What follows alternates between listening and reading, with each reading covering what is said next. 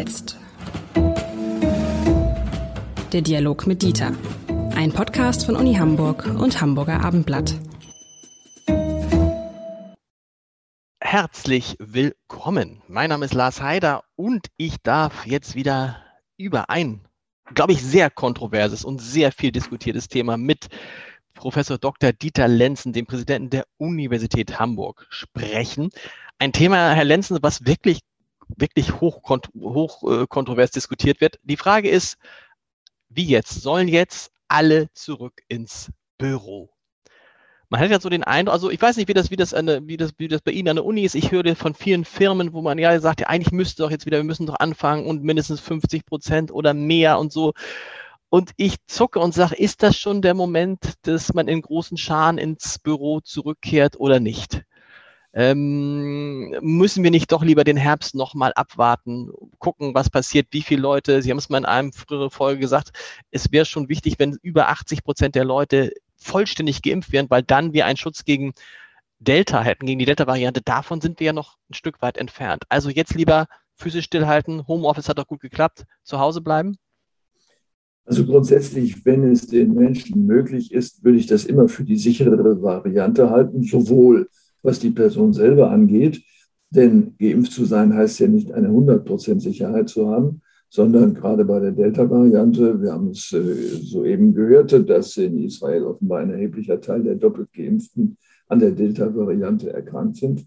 Das muss man jetzt nochmal abwarten, ob die Daten äh, das dann auch dauerhaft hergeben. Also bezogen auf die eigene Person, aber vor allen Dingen natürlich auch auf die anderen. Es ist ja noch nicht ganz sicher, dass man nicht eine Virenlast mit sich herumschleppen kann, die einem selber zwar nicht schadet, aber die man einfach weiter verbreitet. Ähm, auf der anderen Seite, es ist natürlich viel sicherer, als das noch vor fünf Monaten der Fall war. Also das ist eine Abwägungsfrage jetzt für jeden Einzelnen, aber auch für den Betrieb. Äh, was den Einzelnen angeht, so muss man das ja abwägen mit den Arbeitsbedingungen, die man zu Hause hat. Das liegt ja auf der Hand. Ähm, das hängt mit der Größe der Wohnung zusammen, mit der Zahl der Menschen, die sich dort bewegen äh, und vielen anderen Faktoren, auch dem Möblement und äh, der technischen Ausstattung. Ähm, und vielleicht auch einem Phänomen, dass dieses ähm, stundenlang oder einen ganzen Tag äh, lang hineinschauen in einen Bildschirm auch wahrscheinlich objektive Folgen für die Gesundheit der Augen, des Skeletts beim Sitzen und so weiter nach sich ziehen kann. Das ist alles noch nicht durchuntersucht. Da wissen wir viel zu wenig. Das ist rein hypothetisch, aber man muss es sich angucken. Die Menschen äh, sagen zu einem großen Teil, ich möchte auch mal wieder mit meinen Kollegen und so weiter. Diese Sprüche kennen wir ja. Das ist gut nachvollziehbar.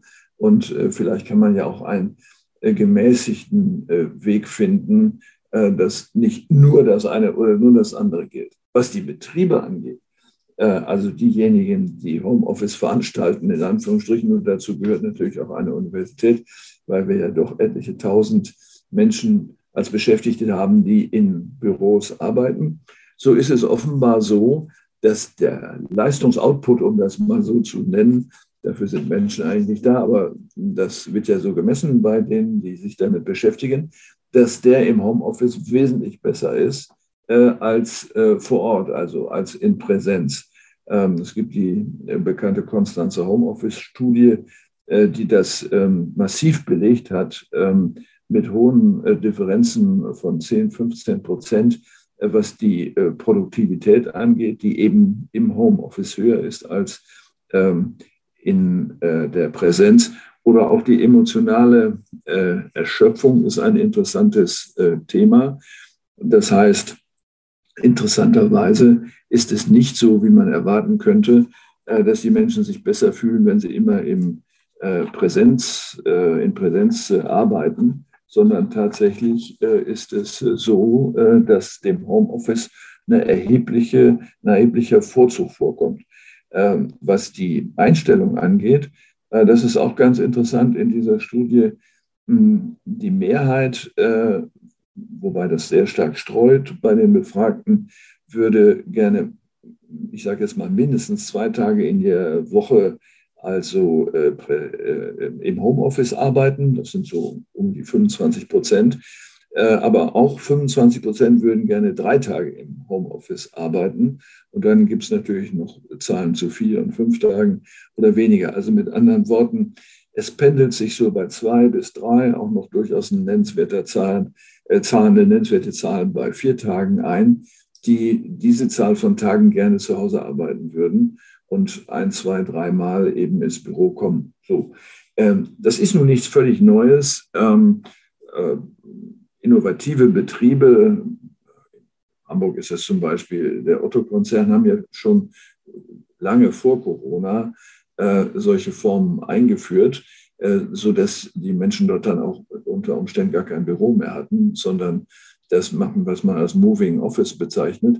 Das heißt, man kommt äh, in das Haus, holt sich seinen Schreibtisch unter Schrank, also diesen Container, wo die persönlichen Sachen drin sind, die alle an einer Stelle stehen, schiebt den unter irgendeinem Schreibtisch in einem großen Raum und fängt an zu arbeiten. Und wenn man eine Besprechung machen will, geht man in einen dazu zur Verfügung stehenden Raum einfach hinein oder in den nächsten oder in den übernächsten und dann, äh, wenn es nicht mehr notwendig ist, präsentisch zu sein, wieder nach Hause oder woanders hin.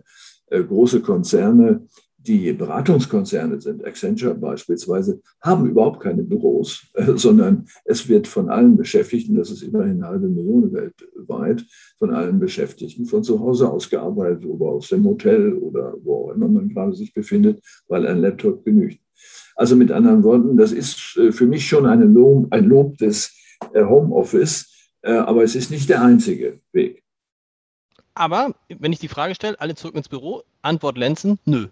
Nein. Und nein. Und, und auch, auch, jetzt, und zwar nicht nur wegen der Delta-Variante, auch wegen der Delta-Variante, sondern auch, wenn ich jetzt ein Unternehmen hätte, wenn ich mir ihre Zahlen angucke, die ja äh, wirklich äh, beeindruckend sind, sagt man sich, ich bin ja als Unternehmer eigentlich bescheuert, wenn ich, wenn meine Leute im Homeoffice arbeiten könnten und sie sind offensichtlich emotional zufriedener, also sie sind zufriedener und sie leisten mehr, dann sage ich mir doch als Unternehmer, äh, Moment, wieso zahle ich eigentlich diese teuren Büros? Das ist völlig richtig, denn es kommt natürlich noch ein Ersparniseffekt hinzu. Ich muss die Flächen nicht mieten oder gar nicht erst bauen oder kann die vermieten an andere. Ähm, das äh, ist einfach so. Und diese Möglichkeit nicht zu nutzen, äh, wäre jetzt äh, wirklich Wahnsinn, nicht zu schauen. Es gibt im Augenblick, zumindest auf der Ebene des öffentlichen Dienstes, jetzt ja auch Gespräche mit den oder zwischen den Tarifparteien, den Gewerkschaften auf der einen Seite und zum Beispiel dem Personalamt hier der Stadt, einen guten Weg zu finden, äh, dass ähm, ein ja, vielleicht sogar Recht auf Homeoffice existiert. Das möchten viele, die gerne im Homeoffice arbeiten, aber dann keine Verpflichtung, aber dann die Details so zu regeln, dass das machbar ist. Waren Sie schon mal wieder in Ihrem Büro an der Uni? Äh, zweimal, ja, äh, aber, okay. äh, aber sonntags, um Dinge zu holen, die, die, ich dringend brauchte. Nein, ich habe jetzt in der Tat äh, fast ausschließlich äh, aus dem Homeoffice gearbeitet und das geht auch äh, ohne Probleme. Und Sie vermissen, was vermissen Sie was? Ich, ich frage Sie jetzt erst und dann sage ich Ihnen, weil ich ja auch im Büro und dann würde ich Ihnen meine Eindrücke schildern. Vermissen Sie was? Ähm, was man vermissen könnte, wäre ja die körperliche Nähe zu Menschen, die man kennt oder nicht kennt. Nun ist unser Beruf ja kein körperlicher, äh, sondern einer, der was mit Wörtern zu tun hat. Und ob ich die Wörter durch einen Kanal schicke äh, oder ob ich sie direkt in einem, einem äh, identischen Raum ausspreche, ist in der, im Effekt dasselbe. Schwieriger wird es vielleicht ein bisschen, wenn äh, das sehr lange dauert und man Menschen einstellt, die man noch nie gesehen hat, außer am Bildschirm. Ähm, aber es gibt zu wenig empirisches Wissen darüber, ob äh, eine, eine körperliche Nähe äh, positive Effekte auf die äh, Befindlichkeit oder auf die äh, Arbeitsleistung hat. Ähm, Im Moment scheint das nicht so zu sein. Ähm, es ist vielleicht ein Stück, ähm, ja, man könnte fast sagen Geschichte, dass wir uns gar nicht anders vorstellen können, als gemeinsam in einem Raum zu sein, wenn wir zusammenarbeiten. Natürlich gibt es Tätigkeiten, die man in einem Raum zusammen muss, machen muss, Autos zusammenbauen beispielsweise, das geht nicht anders. Aber wir reden ja von Office und äh, das ist etwas anderes. Das deckt sich mit dem, was ich nämlich erlebt habe. Ich bin dann im Büro und hatte dann zwischendurch das Gefühl, was machst du hier eigentlich? Also, was ist jetzt anders, ob, du in, ob, ob ich in dem Büro sitze oder zu Hause sitze? Und es ist tatsächlich nur dieses, man sieht die Menschen ganz und sie sind sozusagen körperlich einem näher, aber Sie haben es ja eben komplett gesagt, eben darum geht es ja nicht. Ähm, und ansonsten arbeitet man ja praktisch genauso wie außerhalb des Büros, sodass ich mich wirklich gefragt habe, irgendwie, ähm, also die Frage, alle zurück ins Büro, wo ist jetzt der Vorteil? Nehmen wir mal an, die Pandemie wäre zu Ende, aber wo wäre dann jetzt der grundlegende Vorteil? Weil es zeigt sich ja bei denen, bei denen es klappt, zeigt sich ja, dass es klappt. Das heißt, da gibt es keinen Zwang, das wieder zurückzuschrauben. Den Zwang gäbe es ja nur, wenn man sagt, okay, wir können das gar nicht anders machen als gemeinsam und das war jetzt eine Übergangslösung. Aber das ist es ja nicht. Und deshalb frage ich mich, ob sich die Frage alle zurück ins Büro überhaupt stellt. Pandemie hin oder her. Oder, ja, warum, oder andersrum, oder warum man, was könnte ein Grund sein, außer den genannten, dass man sie sich stellt als Unternehmen? Also der Grund könnte natürlich sein, dass die Menschen, die man äh, zwingt, in Anführungsstrichen zu Hause zu bleiben, dass die das einfach nicht können, äh, weil ihre Wohnverhältnisse das nicht hergeben und äh, dass sie dadurch unter Stress geraten und äh, möglicherweise auf die Dauer unzufriedener werden. Äh, wir haben ja auch noch keine Langzeitmessungen machen können. Es ist zwar jetzt dann doch anderthalb Jahre mit der Corona-Pandemie, äh, aber der Pandemie-Effekt ist ja nochmal ein eigener. Man könnte ja auch sagen, obwohl es eine Pandemie gibt, gibt es noch diese positiven Effekte im Homeoffice. Sie können es aber auch umdrehen und können sagen, die, die im Homeoffice sind, fühlen sich sicherer, weil es die Pandemie gibt. Mit anderen Worten, es gibt noch so viele Hypothesen, äh, über die wir nicht sicher sein können. Insofern kann man darüber nur spekulieren. Das macht Sinn, aber äh, man darf es nicht als Wahrheit ausgeben. Unsere Vizepräsidentin, äh, die Kollegin Frau Professor Frost forscht ja auf diesem Gebiet und äh, die hat äh, in einer Zeitung, die ich gut kenne, nämlich dem Hamburger Abendblatt, äh, ein schönes Interview gegeben, wo sie alle Fragen beantwortet hat, äh, die man dazu wissen muss. Und sie kommt zu demselben Ergebnis. Man kann noch mal nachlesen und Sie haben total recht, natürlich für die, für die es nicht möglich ist, außerhalb des Büros zu arbeiten, dem muss man jetzt, wenn ihr auch die Möglichkeit geben, hätte man die ganze Zeit die Möglichkeit geben müssen, im Büro zu arbeiten. Alles andere wäre unfair gewesen. Ich finde einen interessanten Punkt, den hat Maya Göpel neulich gesagt, die vom The New Institute aus Hamburg. Die hat gesagt, ähm, ihr ist aufgefallen, das würde mich interessieren, dass man im Homeoffice schneller vergisst, als im Büro Pausen zu machen. Das ist mir auch aufgefallen. Ich mache eigentlich keine Pausen im Homeoffice. Im, Im Büro macht man das automatisch, wenn man jemanden trifft und mit dem man ein bisschen spricht oder wenn man jemand fragt, gehst du mit mir essen? Das Homeoffice ist pausenfeindlich, oder? Das ist ein Problem. Äh, das äh, sehe ich bei mir genauso. Ähm, die äh, höheren Effekte, über die wir eben gesprochen haben, hängen natürlich auch damit zusammen, dass sie nicht viel Leerlauf haben. Also gerade jemand wie ich, der dann zu verschiedenen Orten fahren muss, verliert natürlich diese Fahrzeit. Da kann man Akten lesen, ja, das mache ich auch. Aber ähm, es ist schon etwas anderes. Und die Neigung, den Kalender so voll zu schreiben, dass es überhaupt keine Pausen dazwischen gibt, ist da. Das ist richtig. Ähm, man kann das zwar dann öfter sagen, ich möchte jetzt eine Viertelstunde Pause haben, aber das sind jetzt Führungsprobleme, die nicht verallgemeinerungsfähig sind. Es liegt ja an uns, zu sagen, so, jetzt mache ich hier mal eine Pause und rauche eine Zigarette, besser vielleicht nicht, oder äh, hole mir etwas zu trinken oder sonst wie. Also mit anderen Worten, das ist ein Risiko, dass man sozusagen rund um die Uhr immer zu weitermacht, freut sich der Arbeitgeber. Ähm, aber das könnte man auch anders regeln. Äh, zum Beispiel, dass man äh, die Computer entsprechend äh, einstellt, jedenfalls die, die der Firma gehören, so ähnlich wie das bei manchen Autos ja inzwischen auch bei den Navi-Systemen ist. Dann kommt eine Kaffeetasse auf den Bildschirm. Sie sollten jetzt eine Pause machen. So, das kann man alles machen und dann ist man daran erinnert und sagt so, Freunde, also, oder man sagt grundsätzlich zwischen 11 und 11.30 Uhr oder 10 und 10.30 Uhr wird nicht gesucht. Punkt. So wie äh, ein, ein großer Autokonzern in Deutschland ja zum Beispiel das E-Mailen nach 20 Uhr dadurch einfach schlicht untersagt hat, dass die Mail-Systeme abgeschaltet werden, weil das Risiko zu groß war, dass die Leute sich verbrauchen und dann abends noch um 23 Uhr immer zu mailen. Das ist bei uns leider auch so. Ähm, auf der einen Seite leider, weil die Leute dann eigentlich schon erschöpft sind. Auf der anderen Seite natürlich für Menschen mit Kindern kann man sagen, gut, die sind jetzt im Bett, es ist Ruhe, jetzt kann ich nochmal zwei Stunden lang das Wichtigste abarbeiten. Da äh, trifft ja, das ist ja, das ist ja eine Problematik, finde ich, wenn wir über die Frage sprechen, wie es weitergeht. Da trifft ja das deutsche Arbeitsrecht auf mobiles Arbeiten und das deutsche Arbeitsrecht ist nicht für mobiles Arbeiten gemacht. Da geht es ja darum, der Arbeitgeber muss aufpassen, dass die Pausen eingehalten werden, dass bestimmte äh, äh, Stundenzahlen nicht überschritten werden und, und, und, und, und. Wir brauchen dann auch irgendwann ein neues Arbeitsrecht, oder? Absolut. Also da wird sich sehr viel ändern müssen.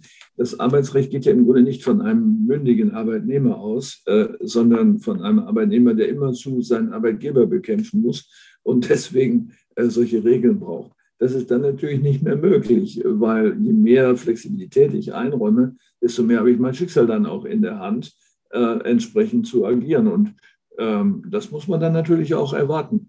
Äh, für manche Bereiche ist es natürlich schwer, dann die Arbeitsleistung zu messen. Sie sehen ja nicht, ob der Mensch da ist und tatsächlich äh, am Computer arbeitet, sondern Sie müssten dann umstellen auf Outputs. Das heißt, äh, für eine Personalabteilung ist das ganz einfach. Kann man sagen, es müssen so und so viele Akten bearbeitet worden sein. Das ist immer dasselbe. So kann man, so ist natürlich nicht immer dasselbe, aber äh, man kann es einigermaßen normieren. Bei den meisten Dingen allerdings ist es dann schwieriger. Äh, wenn Sie nur an Kommunikation mit Kunden denken, also sagen wir mal ein Standesamt, äh, ein künftiges Ehepaar ruft an und möchte einen Termin haben. Das ist eine einfache Sache. Und dann plötzlich beginnt ein Gespräch, was man noch alles braucht und was auf keinen Fall geht. Und schon ist eine Stunde rum. Das kann man ja nicht vorweg kalkulieren. Und äh, insofern ähm, müssen wir da veränderte Arbeitsrechtsregeln haben. Äh, aber über die Effekte zu reden, zu sagen, du musst mindestens zehn Braupaare bearbeitet haben an diesem Tag, wird dann etwas schwierig. Sie haben ein gutes Stichwort eben gesagt. Ich glaube, das ist nämlich die, der wesentliche Vorteil von mobilen Arbeiten und das führt vielleicht auch bei einigen Unternehmern äh, zu Problemen. Es forciert die Entwicklung der Arbeitnehmer zu mündigen Arbeitnehmern, zu selbstständigen Arbeitnehmern und das kann ja auch einem Arbeitgeber der jetzt nicht viel Vertrauen hat zu seinen Mitarbeitern, Angst machen. Das könnte sein, äh, wenn es ein solches Vertrauensverhältnis nicht gibt. Äh, man kann die Sache umdrehen und sagen, der Vertrauensbedarf wächst, äh, wenn man umschaltet. So. Und man hat dann vielleicht auch das Wort im Kopf, Vertrauen kann man denen, die vertrauenswürdig sind. Die müssen sich dann auch als vertrauenswürdig erweisen. Und Lenin hat ja bekanntlich gesagt, Vertrauen ist gut, Kontrolle ist besser. Das ist die Wirklichkeit, äh, in der wir im Augenblick leben. Ähm, äh, wir brauchen aber natürlich äh, für die Arbeitgeber Sicherheiten, dass nicht, ähm, also sagen wir mal, die Besorgnis Platz greift. Ob es dann tatsächlich ist, noch eine andere Frage. Die Besorgnis Platz greift, die Leute arbeiten nicht mehr. Dafür gibt es bisher überhaupt keine Indikatoren. Und es ist auch toll, finde ich, wenn die Menschen, das lebe ich, das lebe ich, lebe ich beim Abendblatt bei meinen Kolleginnen und Kollegen komplett, wenn die immer selbstständiger werden. Nicht, dass sie vorher nicht selbstständig geworden sind, aber dieses, dieses äh, Einbeziehung in bestimmte Büroabläufe, die ja auch manchmal ein bisschen stupide und zu sehr routiniert sind, das ist ja aufgehoben und das führt dazu, dass jeder sozusagen seinen eigenen Weg gehen muss und dabei ja, das gilt für mich übrigens auch. Ich habe so viel gelernt in diesen anderthalb Jahren, auch was technische Abläufe abläu äh, angeht, was Umgang mit, mit neuen Medien anbelangt, wie nie zuvor. Das wäre im Büro gar nicht gewesen. Insofern ist das doch ein Segen, auch dass die Menschen auf sich äh, im, äh, allein gestellt sind und irgendwie alleine entscheiden. Jeder ist so ein bisschen viel stärker als früher sein eigener Chef. Ja, und es äh, entsteht sogar die Möglichkeit letztlich zu mehr personaler Nähe. Mir fällt gerade eine kleine Anekdote ein, äh, die ich mit einer Sparkassenangestellten hatte, mit der ich ähm, telefoniert habe, ähm, nicht gesucht habe, weil ich irgendwas wollte von ihr. Mir fiel auf, dass sie so eine angenehme Nachrichtensprecherin äh, Stimme hat. Und ich sagte ihr das, heißt, sie so eine ganz tolle Stimme wie eine Nachrichtensprecherin. Ich war so glücklich und wir sind in ein längeres Gespräch eingetreten über Stimmen. So, äh, das endete dann, dass, wir, dass ich sie zum Kaffeetrinken eingeladen habe, weil es einfach ein sympathisches Gespräch war. So, das ist nicht möglich, wenn Sie dem gegenüber sitzen in einer Sparkassenfiliale und sagen, da ist jetzt schon der nächste, der ist für 11.30 Uhr bestellt. Wir müssten jetzt langsam zum Schluss kommen. Also es ist auch mehr Menschlichkeit möglich. Und wir haben gelernt, Sie sind Sparkassenkunde. und wieder was gelernt über den Uni-Präsidenten. Ja, ist nicht schlimm. Ja, nein, überhaupt nicht. Im Gegenteil. Äh, wir dürfen ja keine Werbung machen, aber mich interessieren solche Regeln nicht. Ich bin zufrieden. Vielen Dank. Bis nächste Woche. Bis Tschüss. nächste Woche.